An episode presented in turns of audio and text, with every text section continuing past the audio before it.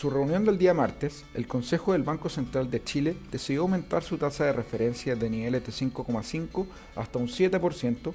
la que fue una magnitud menor a la que esperaba el mercado, que anticipaba un alza de niveles de entre 7,25 y 7,5%. En su comunicado destacaron el alza en las expectativas inflacionarias en el mundo, impulsadas por los altos niveles de los precios de las materias primas, producto del conflicto de Rusia y Ucrania, lo que ha llevado a que distintos bancos centrales estén elevando sus tasas de interés.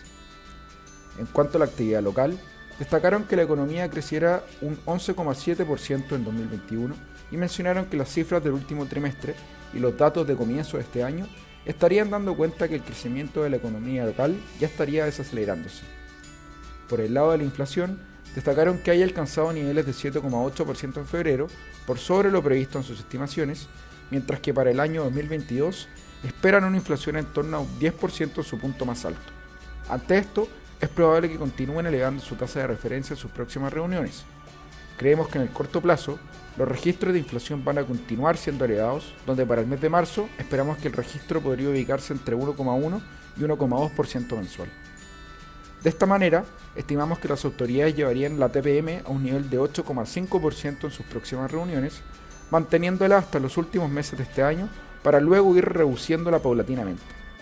Así, la brecha de actividad continuaría cerrándose, evitando que las presiones inflacionarias sean más permanentes. Con todo esto, desde el punto de vista de un portafolio de inversión, en este contexto de mayores presiones inflacionarias, creemos importante mantener en la renta fija local una exposición a activos denominados en UF.